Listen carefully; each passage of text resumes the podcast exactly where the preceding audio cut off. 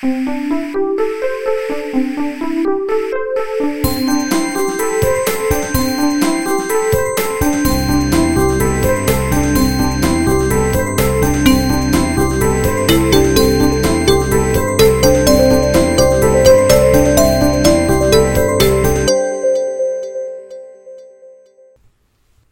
享经济时代，现在中国跟全世界很多地方一样，有越来越多人不坐出租车，用滴滴打车或者共享单车出行，不住酒店，通过爱彼迎住在当地人家里，出去吃饭不去餐馆。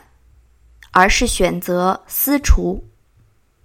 可以说，共享经济正在改变着我们的生活方式。去旅游的时候，我很喜欢用爱彼迎订房间。一是因为一般来说价格比酒店便宜；二是因为。有一些民宿真的很有特色。如果住酒店，我们很难了解当地人真实的生活。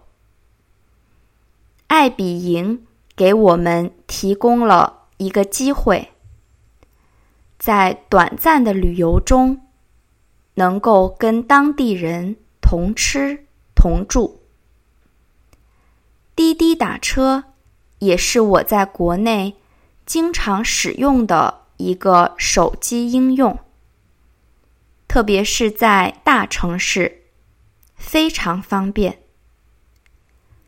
共享单车这两年在中国的大城市也火了起来。我住在北京的几个好朋友。每天都骑共享单车上下班，方便又环保。私厨的服务我还没有使用过，听朋友介绍，如果你有一些拿手菜，你就可以在一个手机应用上跟大家分享。感兴趣的人就会申请到你家来品尝你的手艺，这样大家不仅吃了饭，还结交了新朋友。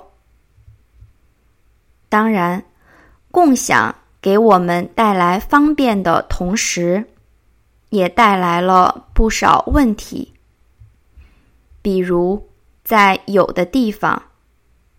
有人偷窃或者损坏共享单车。前几天的新闻还爆出，两名游客在爱彼迎上订了台湾民宿，入住之后竟然发现卧室和浴室都有摄像头。对于共享经济。你的态度是什么呢？今天你共享了吗？